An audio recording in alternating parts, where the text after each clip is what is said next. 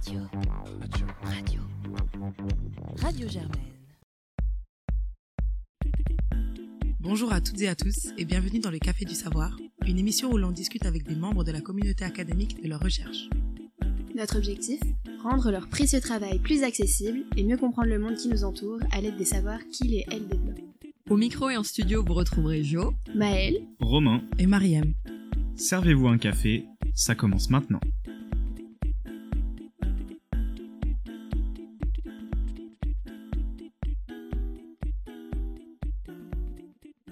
Et bienvenue dans ce troisième épisode. Aujourd'hui, on va parler avec Noé Cabouche et Garance Thomas de leurs recherches. Je vais commencer par présenter Noé. Bonjour Noé. Bonjour. Tu as fait une prépa en lettres et sciences sociales, tu as poursuivi avec un master en sociologie à Sciences Po, où tu as ensuite poursuivi ton parcours dans la recherche, euh, donc de la recherche en sociologie économique. Tu es en train de faire ton doctorat, tu es en quatrième année de thèse, et donc ta thèse est en co-tutelle entre Sciences Po et l'Université de Neuchâtel, en Suisse. En ce moment, tu fais un séjour à la London School of Economics, c'est bien ça? Exact. Voilà, super. Noé, je vais te demander, est-ce que tu peux nous parler un petit peu de ta thèse et de ta recherche? Bien sûr. Alors donc, euh, je fais effectivement cette thèse en sociologie euh, sur euh, l'impact investing à Genève. Pour comprendre ce qu'est l'impact investing, il faut comprendre que la finance, depuis plusieurs dizaines d'années, a développé des nouvelles formes d'approche qui se prétendent, ou en tout cas qui se présentent comme étant particulièrement attentives à des enjeux euh, sociaux et ou environnementaux. Et l'impact investing au sein de cette finance durable, soutenable ou morale euh, est un peu le dernier venu, puisque c'est en 2007 que le terme impact investing a été défini par la fondation Rockefeller comme l'ensemble des investissements censés générer un impact positif sur l'environnement ou la société, avec l'intention également de mesurer euh, de tels impacts, tout en générant euh, un rendement économique intéressant. Donc finalement, le meilleur des deux mondes, c'est euh, un peu le projet de, l'impact investing. Alors l'impact investing s'est développé dans plusieurs pays de manière relativement différente, avec des, approches et des pratiques assez variées. Et mon angle de recherche, c'est l'étude de l'impact investing au sein d'un espace financier spécifique qui est la ville de Genève. Alors mon approche, euh, elle est essentiellement qualitative puisque euh, je procède par euh, entretien auprès euh, d'asset managers, donc de gestionnaires de fonds en fait, qui sont positionnés en impact investing. Et donc je fonctionne surtout par entretien, mais j'examine également des documents et puis je me base aussi sur des observations et une base de données que j'ai constituée. En ce qui concerne la question de ma recherche, la question sociologique que je me pose, c'est une question qui s'inscrit un peu dans la sociologie de la moralisation des marchés, donc un courant de la sociologie qui se demande un petit peu comment les marchés intègrent, utilisent, absorbent euh, des valeurs non uniquement économiques mais également morales dans leurs produits ou dans leur mode de production. Et je me demande un petit peu comment le cas de l'impact investing peut contribuer à cette littérature. Et ce qu'on voit dans cette littérature, c'est qu'en général, euh, cette moralisation des marchés passe souvent par l'action d'organismes extérieurs comme des mouvements sociaux, l'État, la régulation, sur les marchés qui vont devoir adapter leurs pratiques.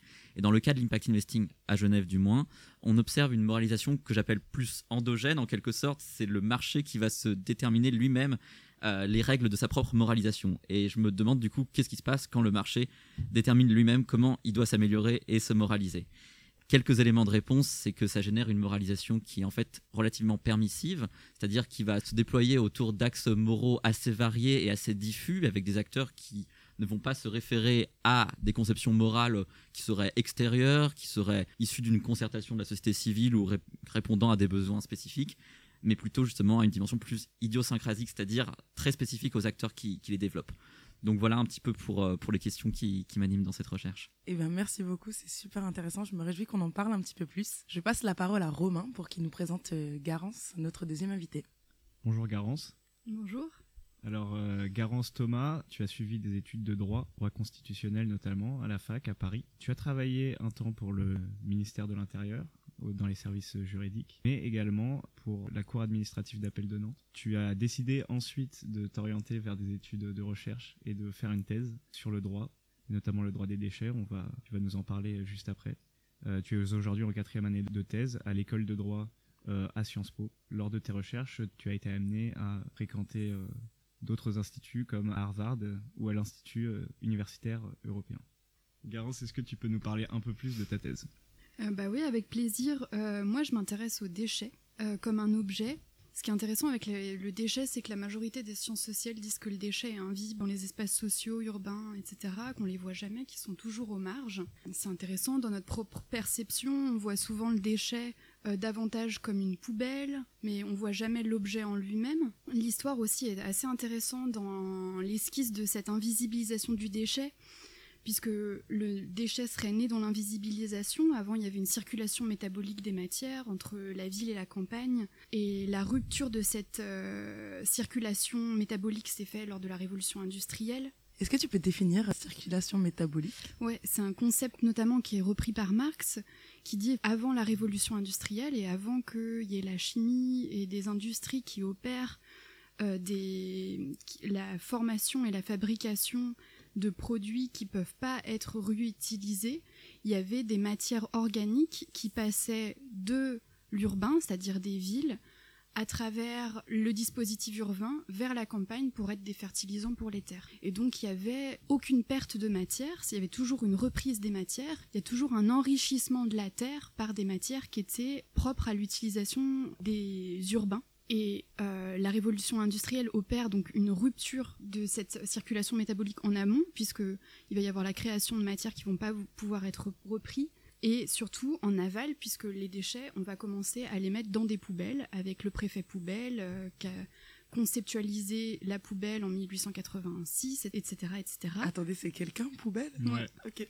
Et, euh, et donc euh, depuis, on abandonne des objets dans des endroits localisés, alors qu'avant, le concept d'abandon n'existait pas. Donc ça, c'est l'histoire qui parle de l'invisibilisation des objets. Vous avez la sociologie aussi qui parle de l'invisibilisation des objets, en montrant toute la société de consommation, ce qu'on appelle la commodification, etc. Tous ces concepts-là en sociaux qui valorisent davantage l'objet que le déchet. Il y a toute la géographie qui parle de l'invisibilisation des déchets, où toutes les installations de traitement sont toujours à l'extérieur et où euh, les travailleurs qui vont chercher les déchets le font toujours à des horaires très précis et en fait où on valorise jamais euh, le déchet en lui-même dans les espaces. Vous avez l'économie qui montre que on est davantage intéressé par l'économie des objets et l'économie de la marchandise plutôt que l'économie des déchets et on va voir que l'économie s'intéresse aux déchets quand il crée de la valeur. Et moi, je m'intéresse à savoir comment le droit, en tant qu'agent, euh, participe à cette invisibilisation, comment le droit est un agent de l'invisibilisation. Donc je crois que vous avez parlé de droit dans l'épisode précédent et c'est vraiment entendu comme une science qui manufacture le réel par ses propres constructions. Donc en fait le droit c'est une science qui va avoir des opérations de construction par le langage et ces opérations de construction euh, ces catégories, la nomination et le langage du droit va avoir un effet sur le réel qu'il désigne par exemple, quand je qualifie mes propres objets comme étant mes propriétés, le langage juridique va avoir une construction sur l'objet lui-même. Et donc je m'intéresse vraiment aux opérations du droit en lui-même. Et donc je suis les déchets un peu dans ces voyages matériels, ce qui traversent, et j'analyse les traductions que fait le droit. J'analyse dans un premier temps comment le droit opère la qualification des objets, donc il l'opère principalement par le droit de la propriété, et je vois comment le droit des déchets est exclu de ce droit de la propriété, et qu'est-ce que veut dire cette exclusion? Et de cette exclusion, le droit va gérer les objets qui ne sont donc plus des propriétés mais des restes des relicta, un espèce de, un absence de droit. On va les gérer par les contrats et par les responsabilités, et mon travail cherche à esquisser les limites de- des contrats et des responsabilités pour euh, gérer les déchets. Et ces limites-là, on les voit assez bien et ils sont assez perceptibles par tout le monde. C'est le toxic colonialism où on voit qu'on exporte énormément de déchets dans des chemins qui sont des chemins juridiques du nord au sud. Comment le droit esquisse ces chemins, etc. C'est aussi, il y a des limites euh, et des échappées matérielles sur le territoire national aussi et dans les mers, etc. Donc ça cherche un peu à saisir ces limites et à les replacer dans tout l'architecture juridique pour savoir d'où ces limites viennent. Voilà. Excellent. Et ben merci beaucoup. Pareil, je me réjouis qu'on en parle encore un peu plus.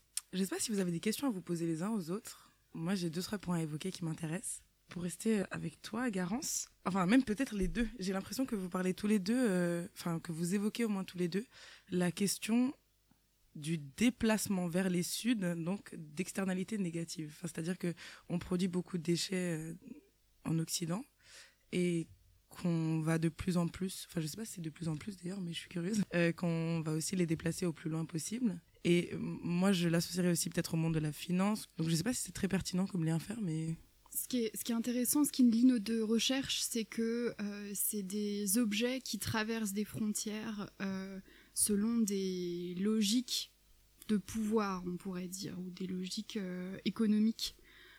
Soit que c'est des externalités négatives qui ont plus de valeur, donc on cherche à les déplacer dans des lieux qu'on considère avec moins de valeur, soit, j'imagine, avec la finance, il y a des places financières qui régissent, euh, j'imagine, plus de quantité euh, financière de capital euh, que d'autres. Et donc ça travaille sur, euh, sur ces flux-là qui bougent selon des logiques euh, de pouvoir. C'est exactement le cas des déchets. Ce qui est intéressant, c'est qu'aujourd'hui on est dans une nouvelle politique avec l'Union européenne qui s'appelle l'économie circulaire, où on cherche à redonner toujours une seconde vie aux déchets et à allonger la vie du déchet. Et ce qui est intéressant, ce que disent euh, les anthropologues, qui est intéressant, notamment une anthropologue qui s'appelle Marie Douglas, c'est que le déchet c'est un système et qu'il y aura toujours des déchets. Donc ce qui est intéressant, c'est que sur le plan géopolitique, il y a toujours des flux et une répartition de la valeur des flux. C'est-à-dire que même si la valeur c'est difficile, c'est pas quelque chose de universel qu'on a tous euh, une connexion, un regard ou une compréhension de la valeur différente des déchets. Pour euh, certaines personnes, un déchet va avoir un usage, pour d'autres non. Il y a quand même aujourd'hui euh, une circulation de valeurs négatives dans le sud. Après, est-ce que c'est croissant ou pas croissant? Ce qui est intéressant, c'est qu'il y a beaucoup plus de normes aujourd'hui là-dessus. Et donc, il y a la convention de Bâle, donc une convention internationale qui définit pas forcément le déchet, qui le régule pas non plus foncièrement, mais qui passe par tout un système d'information. C'est-à-dire, si vous voulez euh, transférer des déchets à un autre pays, vous êtes obligé de passer par les douanes et par un système d'autorisation de pays et d'information qui est régulé en fonction du risque du déchet que vous employez. Donc ça, c'est le grand cadre international. Vous voyez que c'est pas un cadre d'interdiction, c'est vraiment un cadre d'autorisation amendé, on pourrait dire. Donc déjà, ça montre un peu euh, le non-intérêt, plus ou moins, qu'on a de la question. Et à ça, l'Union européenne aujourd'hui monte en gamme sur des, de plus en plus de, de réglementations qui cherchent à aller vers l'interdiction. Euh, mais on est toujours, euh, ça indique pas forcément des flux. Ce qui indique, c'est la non-acceptation des pays. Vous avez pu suivre il y a quelques années la Chine qui refuse l'entrée de plastique mélangé parce que son économie n'a plus cette nécessité d'employer des personnes pour travailler ces matières-là. Maintenant, la Malaisie, c'est pareil, a fait une interdiction, donc vous avez plus en plus de pays qui cherchent à interdire et ça impacte du coup nous nos pays puisqu'on n'a plus de voie de sortie des déchets et donc ça impacte comment nous on gère et ça ça a beaucoup impacté les États-Unis, l'Europe et ça réorganise nos principes juridiques. Mmh, J'ai l'impression que c'est un peu cette question de répartition de la valeur des flux qui est beaucoup plus claire que ce que je disais moi, qui est peut-être commune à vos deux sujets. Oui, en fait, je pense que cette question euh, de rapport de l'Occident au Sud et d'internationalisation des, flux euh, est effectivement importante euh, et effectivement transversale à, nos sujets. Et je pense qu'en fait, du côté de la finance, il y a un petit peu un rapport symétrique à cette question de, du rapport au Sud, puisque en particulier, donc en fait, dans la finance, aujourd'hui, effectivement, les, places financières sont concentrées dans les pays occidentaux et même dans un petit nombre de villes qui, du coup, détiennent un pouvoir économique euh, eh bien, démesuré en réalité par rapport euh, au reste de la planète. Justement, ce que j'observe dans les nouvelles tentatives de la finance d'inclure, euh, en tout cas de, réaliser des impacts positifs sur la société, implique notamment euh, ce qu'on appelle l'inclusion financière. Et donc en fait l'inclusion de populations euh, exclues actuellement du système bancaire et du système financier. Euh, essentiellement euh, des populations défavorisées, des populations des Suds. Donc là, ce n'est pas tellement euh, finalement des flux qui sont dirigés de l'Occident vers, vers, vers les pays du Sud, mais plutôt l'inverse, enfin non, pas, l'inverse initialement, mais plutôt une privation, entre guillemets, des pays du Sud d'un de, d'un ensemble d'activités financières qui sont pourtant en fait essentielles aujourd'hui dans un monde capitaliste pour, pour, pour se développer. Et donc, euh, cette, euh, cette finance durable, cette finance sociale et responsable comme elle, comme elle se définit, tend en particulier à rectifier euh, cette inégalité d'accès à la finance, en tout cas prétend le faire en développant, en investissant dans des institutions financières dans ces pays non développés. Donc je trouve qu'il y a, une, symétrie un petit peu entre nos, approches, à la différence justement ici que c'est plutôt une exclusion hein, de ces pays qui, est remarquable plutôt que l'inverse. Et pour revenir un peu sur la tension entre le discours environnemental et socialement engagé et euh, peut-être la logique capitaliste euh, de l'espace que tu étudies, à savoir euh, l'espace de la finance durable. Mhm. Ma question, c'est de savoir en gros, est-ce que les acteurs aujourd'hui, ils voient ces deux discours-là comme en conflit? Est-ce qu'ils les voient comme deux logiques qui peuvent être réconciliées? Quelle est la nature de la relation entre ces deux discours en fait? Alors, je pense que c'est une question qui est, absolument centrale en fait, et à laquelle je me heurte beaucoup dans, dans mon sujet. puisqu'il faut savoir que bon, la finance reste de la finance. Donc en fait, quoi qu'il en soit, euh, ces acteurs qui développent des nouvelles approches financières euh, le font quand même au sein des classes d'actifs qui existent, des modes de financement qui existent, et donc d'un système capitaliste qui est celui qu'on connaît et, qui n'est pas évitable à l'heure actuelle pour, pour financer euh, les sociétés. Ce qui est intéressant, c'est que l'impact investing, donc qui est le dernier venu au sein de cette finance durable, se veut en rupture avec, avec la finance traditionnelle donc exerce en quelque sorte une sorte de discours non pas critique, mais plutôt dubitatif ou en tout cas euh, un peu challenging par rapport à cette euh, finance euh, traditionnelle, avec notamment cette idée qui revient souvent des excès que la finance a pu avoir jusqu'à maintenant, qui serait nécessaire de de résoudre, de fix. Ils emploient énormément cette idée de fix en fait le capitalisme tel qu'il fonctionne aujourd'hui. Donc plutôt qu'une conflictualité directe ou une incompatibilité euh, ou une radicalité au sein de ce type de mouvement, il y a plutôt l'idée qu'il est possible de réparer le capitalisme tel qu'il est exercé actuellement, avec toujours cette opposition entre l'idée d'un capitalisme complètement dérégulé, tourné exclusivement vers le profit, et un capitalisme qui serait plus vertueux. Mais donc, quand on pose en fait finalement cette, euh, cette opposition, c'est aussi un moyen de dire que le capitalisme n'est pas un problème en tant que tel et que la finance n'est pas un problème en tant que tel, mais une solution. Euh, donc pour répondre à ta question, le discours de ces individus qui lancent ces approches de finance durable ne, voit pas la finance comme, euh, comme, comme une logique et comme une institution qui, qui est problématique et qui serait en conflit avec ces nouvelles approches, mais plutôt comme un processus qu'il faudrait réparer. Et du coup, je vais essayer de poser la même question. Quelle est l'influence des discours capitalistes sur, la, sur les institutions qui régulent les déchets? Je vais te répondre. Je voulais juste savoir si je pouvais répondre à la question d'avant de manière un peu plus claire. Ouais. Ce qu'on voit en droit, en tout cas, c'est que avant il y avait le processus colonial, qui était un processus étatique, c'est-à-dire que c'est l'État qui colonisait des terres et qui imposait du coup tout en, en droit, on va dire un droit public ou un droit international public. C'était l'État qui était agent. Et il a, après, il y a une, un processus de décolonisation. Et ce, que, ce à quoi s'intéressent les Decolonial Studies, c'est voir qu'en fait, il y a une substitution du privé par le public et qu'aujourd'hui, on garde des rapports de pouvoir et des rapports de force entre Nord et Sud qui sont assez similaires à ceux précédents, mais simplement les acteurs ont changé, et notamment le droit a changé. Donc par exemple le déchet et les acteurs du droit des déchets, qui sont des acteurs entrepreneuriaux, toutes leurs activités ont un lien sur ce droit décolonial, alors qu'avant, on analysait beaucoup plus avec des rapports étatiques et c'était beaucoup plus simple en fait à analyser ces rapports de force. Et aujourd'hui, euh, les Decolonial Studies essaient davantage d'aller voir les acteurs privés et d'aller voir le droit international privé, le droit privé, le droit des contrats, etc. Et tous les flux, euh, notamment que charrient ces euh, acteurs pour analyser ces rapports de force. Et donc c'est là, à mon avis, qu'intervient euh, des études sur les déchets, des études sur, euh, sur la finance, des études sur des acteurs privés.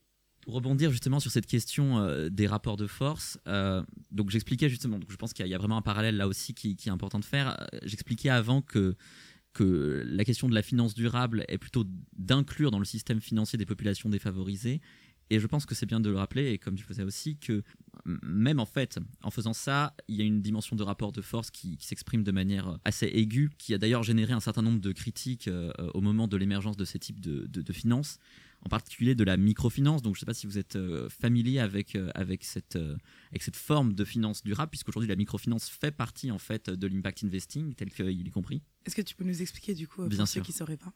Bien sûr. Donc la microfinance en fait, c'est approche de la finance qui consiste à investir dans des institutions dans des pays en développement. Ces institutions, ça s'appelle des institutions de microfinance, et elles-mêmes, en fait, vont ensuite s'occuper de fournir à ces populations défavorisées et exclues du système financier euh, des services financiers. Donc ça peut être des services bancaires, euh, des services de banque de détail comme euh, nous on a dans nos pays occidentaux. Ça peut être également des solutions de financement pour fonder par exemple des PME. En gros, tout un, tout un tas de services qui sont censés permettre à ces populations d'être inclus dans le système financier avec toutes les questions que ça pose, et en particulier toutes les questions de rapport de force qui peuvent être abordées dans ce cas-là, puisque une autre manière de voir ça, et c'est une approche critique de la microfinance qui a un peu postulé ça, c'est que finalement, faire de la finance inclusive, c'est en quelque sorte amener euh, le capitalisme occidental là où il n'y est pas encore arrivé, avec l'intention, ou en tout cas la prétention, d'aider ces populations. Et on a vu dans les années 2000, au début des années 2000 et dans les années 2010, que ce genre d'approche de la microfinance ont parfois eu des conséquences catastrophiques, en particulier en Inde, où il y a eu une grosse crise de la microfinance, avec des débiteurs donc, qui ont emprunté auprès de ces instituts de microfinance financés par euh, nos fonds durables en Occident, eh ces, emprunteurs en bout de chaîne ont parfois pas été en mesure de rembourser puisque effectivement c'est des, prêts qui sont extrêmement risqués et qui du coup euh, sont assortis de taux d'intérêt extrêmement élevés et donc très, euh, très difficile pour, ces populations de les rembourser. Et donc, il y a eu des vagues de suicides, euh, des, un, désastre absolument gigantesque en termes euh, humains et également économiques, en fait, puisque euh, ces, populations et ces zones géographiques ont été affectées économiquement par, par ça. Donc, ça pose la question encore, donc là, un petit peu au, prisme de la, de la question de la colonisation, de ces études décoloniales, de l'impact de l'aide, entre guillemets, occidentale apportée à ces populations. donc, en fait, des enjeux de pouvoir et des enjeux de pouvoir colonial, entre guillemets, s'exprime encore très largement à travers ces, catégories euh, qui, euh, de notre côté en Occident, nous paraissent euh, des manières morales de faire de la finance. Moi, j'ai envie de, faire le lien entre vos deux sujets de recherche parce que pour moi, c'est super de vous avoir euh, tous les deux aujourd'hui parce que que ce soit dans le droit ou dans la finance, disons dans le marché et euh, dans, le droit, ce sont deux institutions qui structurent aujourd'hui nos, systèmes économiques et sociaux. Comment est-ce qu'on peut expliquer qu'ils n'arrivent pas volontairement ou involontairement à comprendre les, crises euh, des écosystèmes vivants, la crise du vivant, la crise climatique de manière générale? Bah, moi, je peux commencer. Euh, c'est effectivement ce que ma thèse cherche à expliquer. Pour raconter, par exemple, mon parcours de thèse, moi, j'ai commencé du coup à travailler plutôt la matière des déchets du côté du régulateur, et je voyais du coup euh, le droit des déchets, c'est régulé avec un principe économique. On appelle ça une taxe pigouvienne. Il y en a qui parlent de principe pollueur-payeur, c'est-à-dire qu'on va essayer de faire payer aux producteurs une obligation de s'occuper en bout de chaîne des déchets. Donc euh, on va lier tous les acteurs autour d'un cycle de déchets pour qu'il y ait une répartition des responsabilités, des obligations et notamment du financement, pour que celui qui produise aide celui qui recycle à recycler. Et donc on est tous, nous aussi en tant que citoyens, on est dans cette euh, chaîne-là euh, dans cette boucle-là, et ça s'appelle un principe de responsabilité élargie du producteur, qui est une euh, traduction du principe pollueur-payeur en droit des déchets. Et donc dans cette chaîne, il y a une distribution de toutes les obligations et de toutes les responsabilités à chaque acteur, il y a notamment une distribution aussi de toutes les politiques étatiques qui cherchent à mieux éco-concevoir, à mieux recycler, etc. Tout ce qu'on connaît euh, de l'économie circulaire est distribué dans cette chaîne. C'est une application économique en droit. Et quand euh, j'ai été dans cette régulation, ce que je voyais, c'était que en toute bout de chaîne, il y avait toujours des problématiques, il y avait toujours un conflit entre principe économique et principe environnemental, que le régulateur et que les acteurs euh, circonscrivaient à un petit problème, en l'espèce, euh, soit une écotaxe. Enfin, je vais pas forcément reprendre tous les mentions, mais c'était que partiellement. C'est comme s'il y avait un arbre où euh, l'économie cherchait à joindre le droit. Dans toutes les feuilles, il y avait une problématique dans l'application, puisque les acteurs ne voulaient pas forcément appliquer un dispositif qui, leur était contraire sur le plan économique. Il faut savoir que le premier principe en droit des déchets, c'est qu'il faut prévenir la production, donc réduire la production.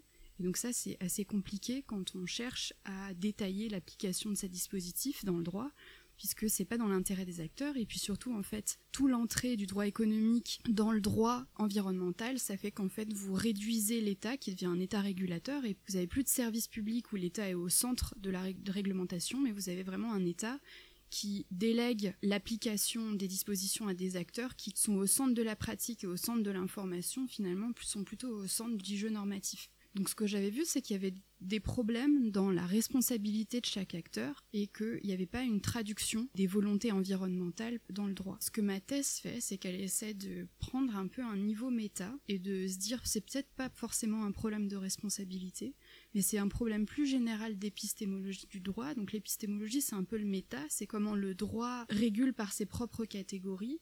Et moi, j'essaie de démontrer qu'il y a plutôt un problème davantage dans la qualification des objets et dans notamment le droit de propriété, pourquoi on a le droit si facilement de s'en défaire, etc. Et donc je cherche à prendre un peu de haut la question que les régulateurs cherchent un peu à saisir de manière partielle en révélant toujours qu'il y a un conflit entre environnement et droit et entre environnement et économie en reprenant plus largement l'épistémologie juridique.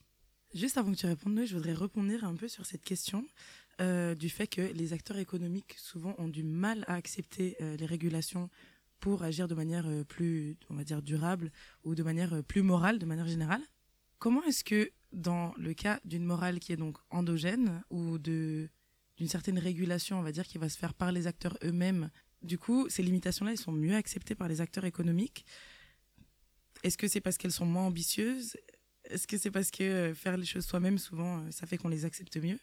Je pense qu'il y a plusieurs raisons euh, à cette moralisation que j'appelle endogène. Je précise que c'est pas un terme euh, issu de la littérature, hein, mais c'est un peu ce que j'observe dans mon cas. Il y a plusieurs raisons à cette moralisation endogène. Euh, essentiellement, je pense qu'il y a une question d'idéologie en fait. D'abord, moi, ce que j'observe chez un certain nombre des acteurs du marché que, que j'étudie, c'est que il y a une forte croyance dans les mécanismes autorégulateurs du marché c'est aussi quelque chose qu'on observe au sein de la discipline économique. Il y a une certaine croyance dans un certain nombre de mécanismes, euh, parfois vus un petit peu comme magiques, euh, du marché qui va se réguler parce que euh, il a cet équilibre, qui lui il aurait cet équilibre qui lui est inné entre l'offre et la demande, entre la distribution de l'information, etc. Et c'est aussi ce que j'observe en fait dans mon cas. Je, ne pense pas qu'on puisse en fait réduire cette question de pourquoi les acteurs économiques se moralisent eux-mêmes et n'acceptent pas la régulation extérieure à une question euh, d'intérêt personnel.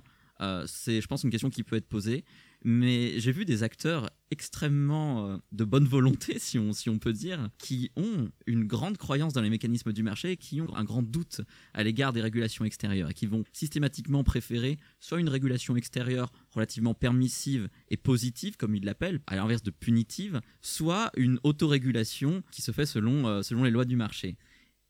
Et donc, les régulations extérieures sont moins bien acceptées parce qu'elles s'appuient moins sur des logiques qui sont celles euh, du marché ou qui sont des logiques qui sont acceptées par les acteurs. C'est bien ça. C'est-à-dire que en fait, quand on, si on a une croyance forte dans, la régulation du marché, on estime qu'il n'y a pas besoin de régulation extérieure.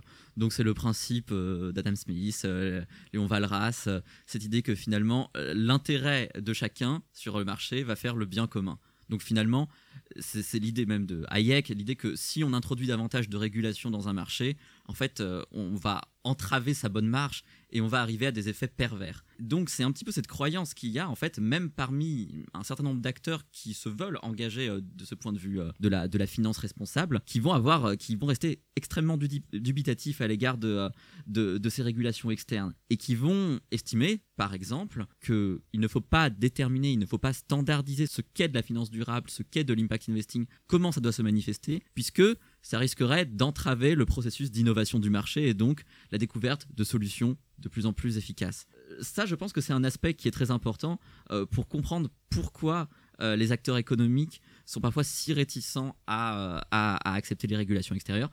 Et puis, je pense aussi qu'il y a une dimension qui est également très instrumentale, donc un intérêt très direct à ne pas être régulé en fait. Et ça, je pense que ça concerne davantage les acteurs qui sont plus inscrits dans, dans, les logiques économiques traditionnelles et qui ne visent pas une moralisation et qui ont en fait tout intérêt à ce qu'on les laisse tranquilles. Et donc on observe ça dans les grandes banques qui n'ont absolument aucun intérêt à ce qu'on vienne leur dire ce qu'est ou ce que n'est pas euh, une bonne finance. Pour rebondir, moi je trouve euh, intéressant, euh, je vais faire deux remarques. Il y en a une première qui est en première année de droit, on apprend la différence entre droit, morale, éthique, etc. Et on apprend qu'il y a des modes d'existence différents, et notamment on apprend qu'il y a un mode d'existence différent entre le droit et la morale. Et c'est assez vrai, on y obéit par des procédures différentes, il y a des processus et des institutions différentes.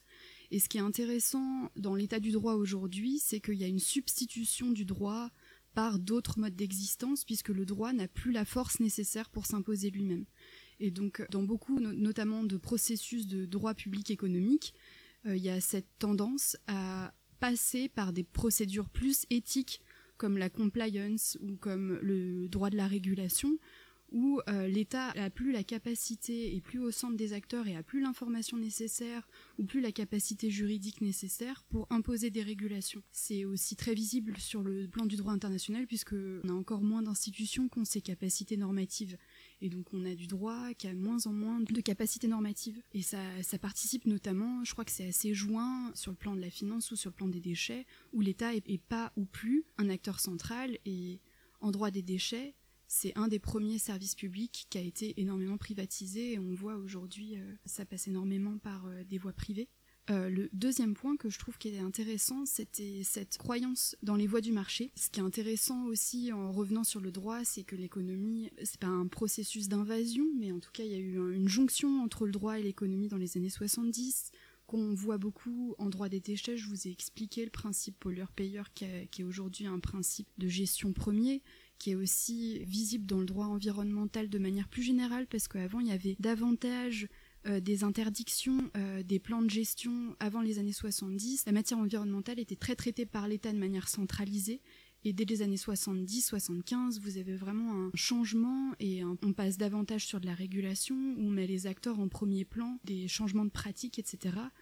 Et donc, il y a plusieurs niveaux de discours pour euh, parler de comment le droit et l'économie se joignent ou comment la finance et l'économie se joignent. Il y a des discours sur nos matières à nous, on voit euh, les implications et les interactions, mais il y a aussi des discours un peu plus généraux pour dire que dans les années 50 jusqu'aux années 70, il y a tout un courant, on appelle ça le néolibéralisme, euh, l'ON Economics, en, en, droit en tout cas, avec Ronald Coase, avec Hayek euh, nous l'a cité, euh, qui vont substituer à ce droit étatique un droit où on cherche davantage, on pense que les lois sont des produits législatifs en compétition sur des marchés, donc on, regarde tout sous un prisme concurrentiel ou un optimisme concurrentiel. Et ce qui est intéressant, juste pour finir sur le droit, c'est que ça a totalement modifié l'épistémologie justement juridique, c'est-à-dire que par exemple sur le droit de la responsabilité, avant vous aviez pas de droit à polluer, et on a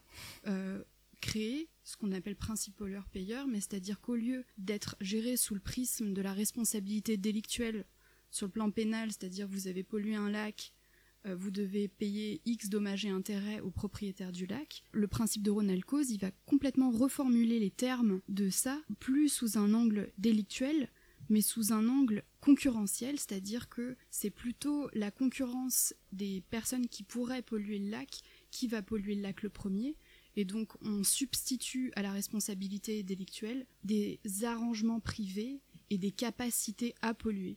Et donc là, vous voyez, dans les années 50 à 70, il y a complètement un retournement du vocabulaire juridique et de tous les méta-concepts juridiques pour encadrer l'activité environnementale. Et à mon avis, ce qui est aussi commun à nos deux sujets, c'est que vous avez ces méta-changements dans les années 50-70 dont aujourd'hui on conçoit euh, les articulations. Et donc pour reprendre un peu la, métaphore de l'arbre, nous on travaille sur euh, les branches et les feuilles, mais vous savez, vous avez ce grand changement et ces grandes imbrications qui sont dans les années 50-70 euh, et qui modifient complètement le langage et les agencements. Et qui sont donc les racines en fait des problèmes qu'on se retrouve à essayer de régler aujourd'hui si je peux rebondir très rapidement du coup. J'ai beaucoup aimé en fait cette, cette, formulation que tu avais que, que les lois sont vues comme des produits sur un marché et que finalement c'est la logique concurrentielle euh, qui, qui va s'appliquer plutôt qu'une autre. Parce qu'en fait, on observe la même chose sur, euh, sur, euh, sur, la morale, sur la morale financière, puisque ce que j'observe dans le champ à Genève, le champ de l'impact investing à Genève que, que j'étudie,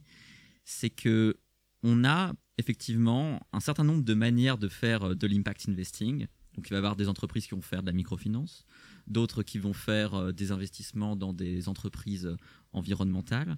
Euh, dans des startups qui sont censées avoir un impact positif sur l'environnement, je veux dire. D'autres qui vont investir en revanche de manière beaucoup plus mainstream euh, sur les marchés listés. Donc les marchés listés, en fait, c'est euh, finalement les bourses dans lesquelles on a des entreprises qui sont généralement de beaucoup plus grande taille et où les échanges d'actions, en fait, donc de prise de participation dans ces entreprises passent par cet intermédiaire des marchés et où ces actions s'échangent de manière très rapide. Donc là, on a une logique de flux qui est, qui est très importante vu qu'on a énormément d'échanges avec une grande volatilité des prix et puis une logique de spéculation essentiellement. Et donc on a en fait tous ces acteurs très différents euh, dans le champ, dans le champ genevois. Certains qui ont une approche beaucoup plus proche entre guillemets des bénéficiaires en bout de chaîne, et puis d'autres qui vont estimer que faire de l'impact investing, c'est investir euh, dans des entreprises comme Microsoft parce que euh, ils ont une politique de gouvernance de l'entreprise ou de oui ou de, ou de gestion des personnels qui a été labellisée de manière positive à un moment ou à un autre dans des critères qu'on caractérise souvent d'ESG, environnemental, social et gouvernance. Et donc tout ça pour dire qu'on a effectivement dans ce champ toutes ces approches qui renvoient en fait à des moralités économiques qui sont extrêmement diverses et qui n'ont pas du tout les mêmes implications en termes de réalisation d'objectifs et j'ai trouvé, je trouve intéressant l'idée de les voir aussi en fait comme des produits, puisque quand on pose la question à ces acteurs de pourquoi il n'y a pas de standardisation de ce que doit être une moralité de l'impact investing ou de la finance durable, si on leur demande est-ce que ça ne vous dérange pas vous que d'autres personnes, que d'autres entreprises, euh, d'autres asset managers qui vont avoir euh, une pratique de l'impact investing beaucoup plus mainstream, beaucoup plus permissive, euh, utilisent le même terme et eh bien en fait, ils vont avoir une réponse qui est assez intéressante euh, et qui renvoie à cette idée de, logique concurrentielle qui est de dire finalement, en fait, les investisseurs, quand ils vont vouloir investir dans de la finance durable, ils vont juste regarder l'offre qui est disponible. Donc nous, en fait, ça nous est égal si d'autres personnes font de l'impact investing qui est du greenwashing, parce que le terme est parfois employé au sein du champ l'enjeu n'est pas là en fait. Le marché va se réguler de lui-même, d'après ces individus, puisque euh, les consommateurs, avec l'information qu'ils disposent, vont pouvoir trier, entre guillemets, entre le, bon grain euh, de livret. Et donc on a là finalement une morale qui est un produit du marché et qui peut être comparé et qui est comparable aux yeux de ces acteurs et qui du coup n'a absolument pas besoin de régulation extérieure. Non, mais moi, de façon très concrète, euh, moi, la question que j'ai envie de poser, mais j'imagine que c'est très difficile de répondre, évidemment, c'est, euh, toi notamment, tu, en parles quand tu dis qu'il n'y a pas aujourd'hui de standardisation de savoir qu'est-ce qui a un bon impact, alors qu'ils font de, l'investissement à impact. Mais euh, du coup, quels sont les... Vers quoi Enfin, parce que là, on voit qu'on est quand même vers quelque chose qui marche pas, qui fonctionne pas, parce que, évidemment, ça crée du chiffre et de l'argent donc il y a des acteurs qui, sont, contents par, les actions qu'ils font. Mais euh, comment du coup concilier euh, euh, ces, différents impératifs-là? Et, je suis sûr qu'il y a certains acteurs qui se posent cette question dans ton champ. Bien sûr. Il y a vraiment cette question qui est posée et qui est centrale. Il y a constamment cette question effectivement de quand est-ce qu'on va réguler de manière rigide? Donc là, suis pas spécialiste de ces questions-là, mais c'est vraiment un enjeu qui, est essentiel. C'est finalement quelle régulation va s'imposer et qu'est-ce qui va permettre de déterminer ce qui a un bon impact et comment faire euh, de, la, finance morale, durable, peu importe le terme qu'on choisit. Euh, il faut savoir que très récemment, l'Union européenne a commencé à légiférer sur ces, sur ces questions-là de finance durable en développant une taxonomie européenne qui consiste à classifier différentes formes d'investissement selon, euh, leur, euh, leur, prise en compte euh, des enjeux sociaux et environnementaux. Et donc cette taxonomie européenne qui est en train d'être mise en place a en fait le problème de ne pas vraiment poser la question de la mesure et de l'objectivation des impacts que ces investissements prétendent avoir. Je pense qu'en fait, il existe aussi une difficulté très technique avec ça, c'est comment on mesure un impact. Euh, parce qu'en fait, même si on se met d'accord sur ce qu'est un bon impact, la question c'est comment on le mesure et quel coût ça a de mesurer un impact. Vous êtes une, euh, entreprise d'asset management, euh, vous êtes une petite structure par exemple, vous faites de, l'investissement privé dans des entreprises qui sont, des startups dites environnementales, vous voulez, vous voulez prouver que vos investissements ont un impact. Déjà, comment vous prouvez que c'est en ayant investi tant dans cette entreprise comment vous prouvez que c'est cet investissement qui va avoir les impacts de cette entreprise? Donc ça, c'est la question de l'additionnalité. Ensuite, comment vous mesurez les impacts en bout de chaîne? Où vous récoltez l'information? Est-ce que vous la récoltez auprès des bénéficiaires? Mais dans ce cas-là, comment vous faites le suivi et le monitoring? Comment vous vérifiez sur place, comment vous contrôlez à distance? Est-ce que vous vous basez sur des valeurs théoriques? C'est ce qui est souvent fait pour les questions d'émissions carbone. Donc c'est quelque chose qui est, très à la mode du coup de, de, dire ah oui telle action a eu tel impact carbone. Donc là on se base sur des valeurs théoriques qui sont précalculées et qui sont standardisées. Donc en fait je pense que au-delà en fait de la question de comment on arrive à déterminer et à classifier, également comment on mesure et comment techniquement, quelles ressources on engage pour arriver à mener à bien ce processus. Donc il y, a vraiment plusieurs enjeux qui, entrent en ligne de compte. Et ça c'est un sujet moi qui m'intéresse beaucoup et je trouve assez fou en fait qu'on décide aujourd'hui de prendre des décisions euh, en termes de combien est-ce qu'on peut polluer en se disant que ah bon de toute façon on va pouvoir euh, compenser autre part et qu'en fait on n'a pas du tout les moyens techniques pour vérifier que cette compensation ait les lieux, pour vérifier que sur le temps ça tienne. Moi je trouve que c'est une, des grosses limites de ce champ-là que on n'a pas techniquement les capacités de vérifier les suppositions. la, construction du marché, mais en fait, ce qui est intéressant, c'est que c'est des dispositifs de marché. Donc, tu as le marché carbone qui,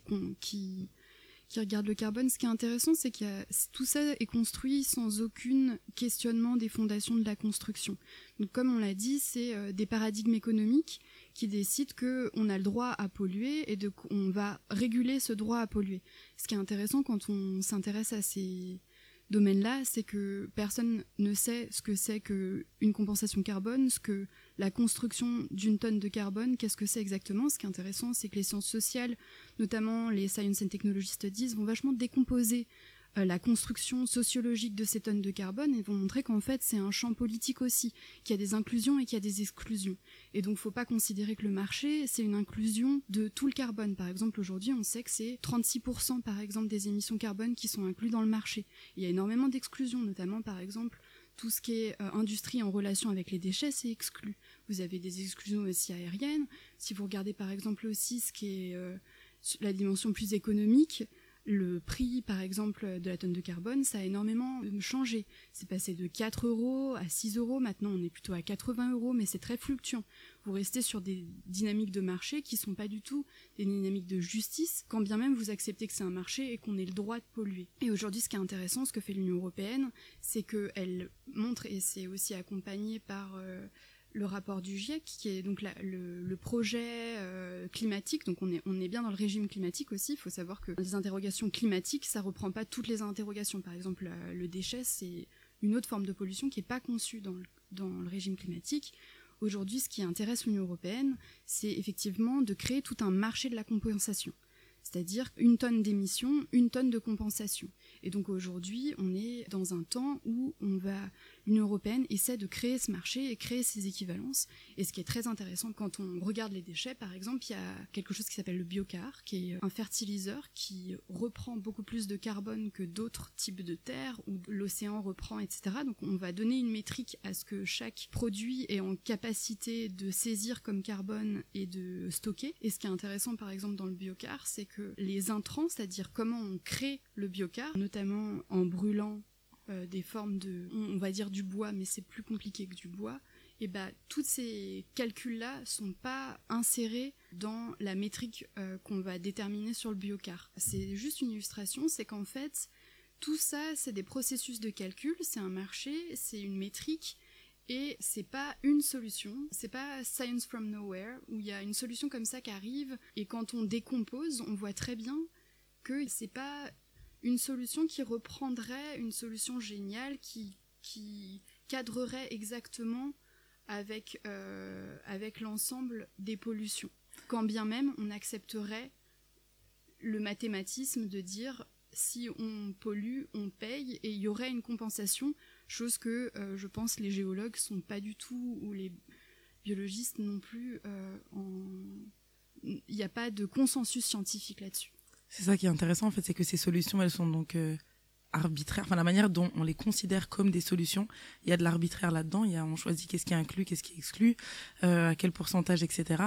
Et en fait, bah, enfin, la seule euh, super solution, on va dire, ça va vraiment être de diminuer les émissions en fait. Ce qui est intéressant, en droit des déchets, c'est un peu le même principe. J'avais parlé du principe de prévention de la production. Ce qui est marrant, c'est en 75, on dit il y a une hiérarchie de traitement, ça veut dire euh, une hiérarchie des choses qui sont plus ou moins environnementales.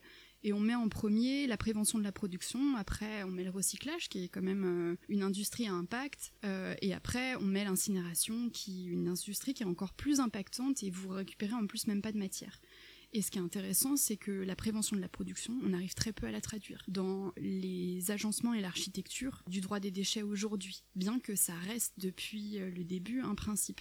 Et ce qui est intéressant en droit de l'environnement, c'est que vous avez énormément de principes, mais dans le cadre existant économique, c'est assez difficile de les traduire. Et donc, je pense que Noé et moi, on travaille sur des tentatives de traduction et on voit toujours qu'il y a une, difficulté ou il y a un conflit qui peut pas être résolu. Ce qui est intéressant aussi, si on essaie de concevoir des solutions, etc.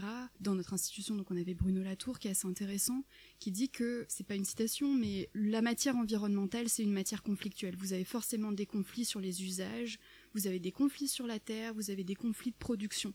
Aujourd'hui, nos épistémologies, elles cherchent à cacher le conflit. Et en bout de chaîne, on voit qu'il y a un conflit. Et donc nous, on travaille sur des conflits. Mais les conflits, ils sont partout. Et donc on pourrait essayer de reprendre le conflit à partir de la base. Et ça, ça pourrait être une nouvelle épistémologie pour retravailler l'environnement différemment. C'est sûr qu'aujourd'hui, il y a des grandes limites avec notre cadre existant et qu'il n'y a pas de solution, on ne peut pas les solutionner. C'est un peu ça la, la, question à laquelle on voulait en venir aussi parce que c'est intéressant de parler du problème mais c'est aussi toujours important de parler un petit peu de qu'est-ce qu'on a comme piste toutes et tous dans vos recherches. Est-ce que vous avez observé des mécanismes qui vous semblent prometteurs? Est-ce que vous avez l'impression qu'il y a un certain compromis, une manière d'allier peut-être euh, différents intérêts que vous rencontrez Bon, alors je, pense que le rôle du chercheur n'est pas d'apporter des solutions, en tout cas de prétendre que des solutions peuvent être apportées clé en main. Et je ne vais pas prétendre que dans ma recherche, j'ai pu en identifier des solutions à ces, à ces difficultés, de, trouver des proxys pour mesurer et, et, euh, répartir les, valeurs. En revanche, je pense qu'un bon point de départ pour, euh, pour trouver des solutions et pour comprendre ce qui ne va pas actuellement, c'est d'examiner les conditions dans lesquelles les solutions dysfonctionnelles qu'on a parfois actuellement euh, sont produites. Et donc, bah, j'en reviens à Bruno Latour, du coup, puisque Latour, finalement, un de ses grands principes sur la science, c'est l'importance de regarder la science en action, la science comme elle est faite, euh, les conditions dans lesquelles les dispositifs, les mécanismes, les métriques sont construits, et non pas regarder la science après qu'elle a été construite comme un résultat. Et donc je pense que dans le cas de, de la question écologique, c'est absolument central, puisqu'on se rend bien compte que tous les dispositifs qui sont développés ont un certain nombre de problèmes on se rend bien compte, euh, par exemple, dans mon cas de l'impact investing, que la manière dont les impacts sont tracés est ni cohérente, ni alignée, ni totalement fonctionnelle. Mais la question, c'est de se demander pourquoi. Je pense que si on commence à regarder les conditions dans lesquelles ces mécanismes ont été construits, on comprend ce qui fonctionne pas. En l'occurrence, euh, dans mon cas, on comprend que c'est parce que euh, cette moralisation du marché a émergé en partie de manière extrêmement endogène, euh, cadré par des acteurs du marché et avec peu d'interaction avec des organismes et des champs à proximité, que euh, la manière dont ces catégories se sont construites est aussi proche d'intérêts économiques et de logiques internes au champ, et par conséquent déconnectée d'un certain nombre d'enjeux qui lui sont extérieurs. Alors, je vais reprendre sur la position du chercheur. Je suis assez d'accord pour dire que c'est pas pour arriver solution clé en main. J'aime beaucoup cette définition qui est de dire que le chercheur ou la chercheuse, elle est là pour euh, dégager des contingences propres à sa matière, soit au passé, soit au droit, à sa science, pour essayer de dégager des marges de manœuvre. Le dégagement des marges des manœuvres n'est pas la définition du chercheur, mais c'est davantage sur dégager de la contingence là où en fait un discours dominant la met sous le tapis. Dans le champ des déchets, dans ta question, il y a un peu de deux niveaux, de dire est-ce qu'avec les outils existants on peut trouver des marges de manœuvre ou est-ce qu'il faut refonder? Refonder, c'est compliqué. Après, je dirais qu'il y a deux niveaux euh, d'analyse. Soit on continue vraiment avec les outils existants, ça veut dire avec pour moi le principe euh, pollueur-payeur, avec donc la responsabilité élargie du producteur. On cherche à la mettre à couvrir de plus en plus de déchets sous ces chaînes d'acteurs et on cherche à instaurer de plus en plus de principes, l'éco-design, les obligations de réparation, les obligations de reprise à travers ces acteurs et on cherche à déployer de plus en plus d'obligations et de responsabilités des acteurs, sachant qu'on sait que par principe c'est limité, mais peut-être qu'en multipliant les initiatives, il y en aura qui marcheraient. Moi, je crois peu à cette voie-là. Je sais pas si c'est une voie de refonte, mais quand on cherche la contingence, notamment historique, dans notre rapport aux choses, dans notre rapport à la propriété, à la responsabilité, etc., on voit qu'on a pu, soit on fait du droit comparé, soit on fait de l'histoire du droit, et on voit qu'on a eu un rapport totalement différent aux objets qu'on en a aujourd'hui. Aujourd'hui, on a un rapport qui est sur de la propriété avec beaucoup d'absolutisme dans, dans les usages, etc. Ce qui n'était pas du tout le cas, par exemple, sous les Romains, où la propriété c'était un res, c'était quelque chose qui n'était pas dans un lien d'absolutisme avec une personne, mais qui était des usages qui étaient discutés en collectivité, en communauté. Et euh, c'est par exemple euh, Bruno Latour le reprend dans ses écrits pour parler du Parlement des choses, pour essayer de redonner un potentiel agissant aux choses. Donc le rapport aux choses a été pensé très différemment par les juristes à d'autres époques. Le rapport à la terre, il a été pensé différemment euh, au Moyen Âge. Il était interdit d'exploiter la terre, il était interdit de polluer. Et en fait, c'est les juristes et euh, les jurisprudences qui, pour accompagner la révolution industrielle et la révolution agricole, ont permis ce droit de polluer. On appelle ça par exemple la waste law, le droit de euh, altérer la terre, et puis plus tard il y aura ce droit de pollueur-payeur. Pour revenir sur euh, le droit des choses, par exemple au Moyen Âge, il y avait un droit du déguerpissement, c'est-à-dire si vous voulez ne plus saisir quelque chose, ne plus avoir quelque chose qui était une servitude, vous pouviez la vendre, mais il fallait la remettre en état. Donc vous aviez des formes comme ça qui soit dans votre lien à la chose, soit dans votre lien aux autres à travers la responsabilité, montrait davantage de solidarité ou de d'intérêt dans les usages et contraignait davantage vos usages par rapport à la matière. Donc quand on est aujourd'hui dans notre société d'hyper-objets, etc., où on jette tout, on se dit qu'on peut jamais réussir, et puis en plus il y a vachement de technologie, etc., on pourrait jamais agencer différemment euh, notre rapport aux choses, mais quand on voit tout le, parcours historique qu'ont eu nos catégories pour réguler l'existant, ça donne quand même assez d'espoir pour dire qu'on peut agencer totalement notre rapport aux choses, aux objets et aux autres d'autres manières que ce qu'on fait aujourd'hui. C'est totalement possible. Alors une dernière question pour clôturer cette conversation super intéressante. Euh, moi, je voudrais qu'on parle un petit peu des flux, de la notion de flux dans vos champs respectifs et notamment de l'accélération de ces flux-là.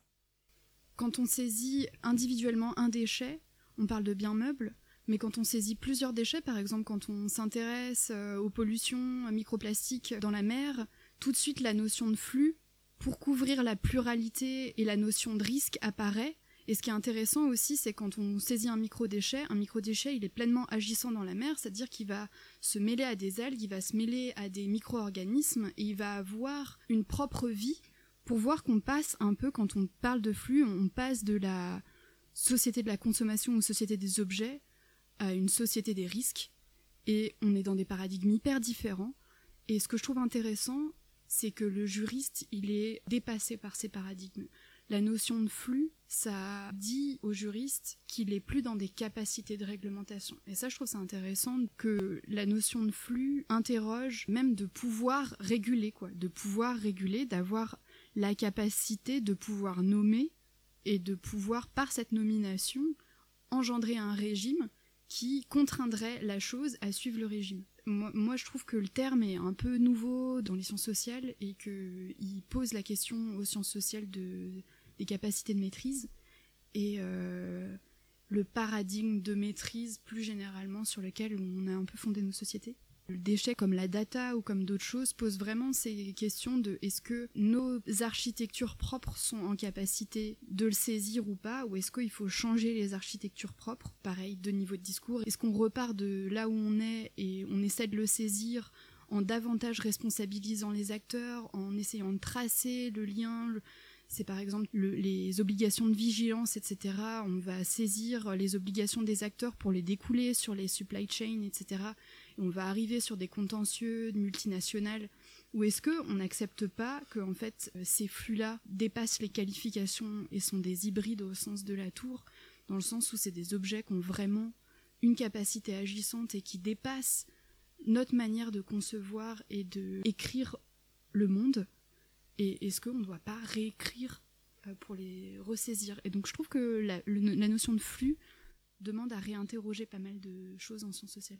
Alors, je n'ai pas spécialement réfléchi à la notion de flux, mais il me paraît assez évident effectivement que la finance peut totalement être appréhendée comme un flux.